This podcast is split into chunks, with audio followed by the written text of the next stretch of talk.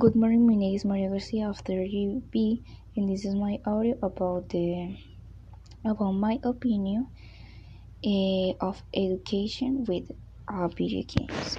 So at the first, at first it sounded very strange to me that how would video games they call educators, but then when I investigate, I realized that yes, it's true and it seems super cool to me because it's another boring way of learning unlike the traditional one.